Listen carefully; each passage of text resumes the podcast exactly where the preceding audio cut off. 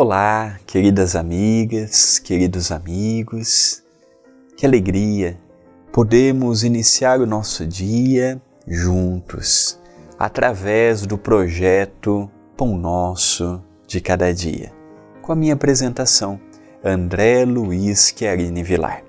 Projeto realizado, dirigido pelo CEPAC, Centro Espírita Perdão, Amor e Caridade, e também pelo seu departamento, a TV A Caminho da Luz. Que possamos, nestes rápidos minutos que passarmos juntos, analisando, refletindo situações do nosso dia a dia, do nosso cotidiano, situações corriqueiras, que possamos encontrar uma pequena frase uma pequena palavra que possa estimular-nos a seguirmos sempre adiante na vitória e na implantação do bem. Hoje nós veremos uma frase de minha autoria contido no livro Passos de Luz, volume 1, cujo os direitos autorais pertencem ao CEPAC. Capítulo 14 Jesus, eterno amigo. A todos que o procuravam, ele era portador de palavras e gestos generosos e piedosos. Pegue seu exemplo e faça em sua vida um pouco do que ele fez. Então, falarmos de Jesus é sempre um tema palpitante. É um tema que eu tenho um carinho, um respeito, uma veneração imensa, porque estamos falando do nosso co-criador estamos falando do nosso governador espiritual, estamos falando de uma entidade que ainda foge à nossa compreensão moral e espiritual. Então aqui eu digo a todos que o procuravam, ele era portador de palavras e gestos, generosos e piedosos.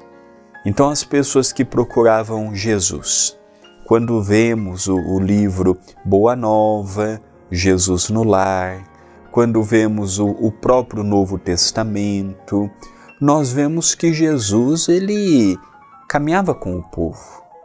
Onde estivesse um sofredor, onde estivesse um doente, onde estivesse um necessitado, ali ele estaria. Sempre com uma palavra meiga ou uma palavra mais dura para acordar a pessoa. Estava presente não apenas fisicamente, mas com todo o seu amor, com todo o seu carinho, com todo o seu respeito ao semelhante. Quando caminhou, não escolhiam as pessoas que estariam ao seu lado.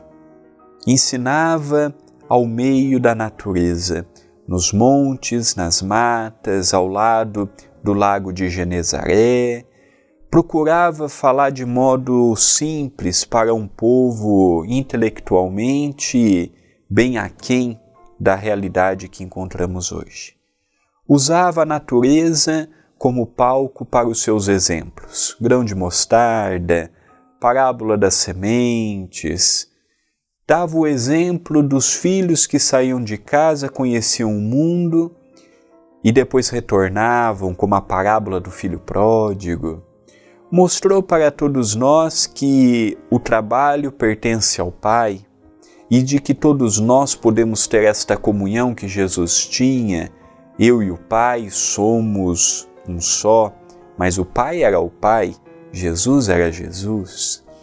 Então é deste personagem que no dia de hoje eu ouso falar o seu nome, porque o seu tamanho é muito grande frente ainda à minha pequenez, frente ainda às minhas imperfeições morais, intelectuais.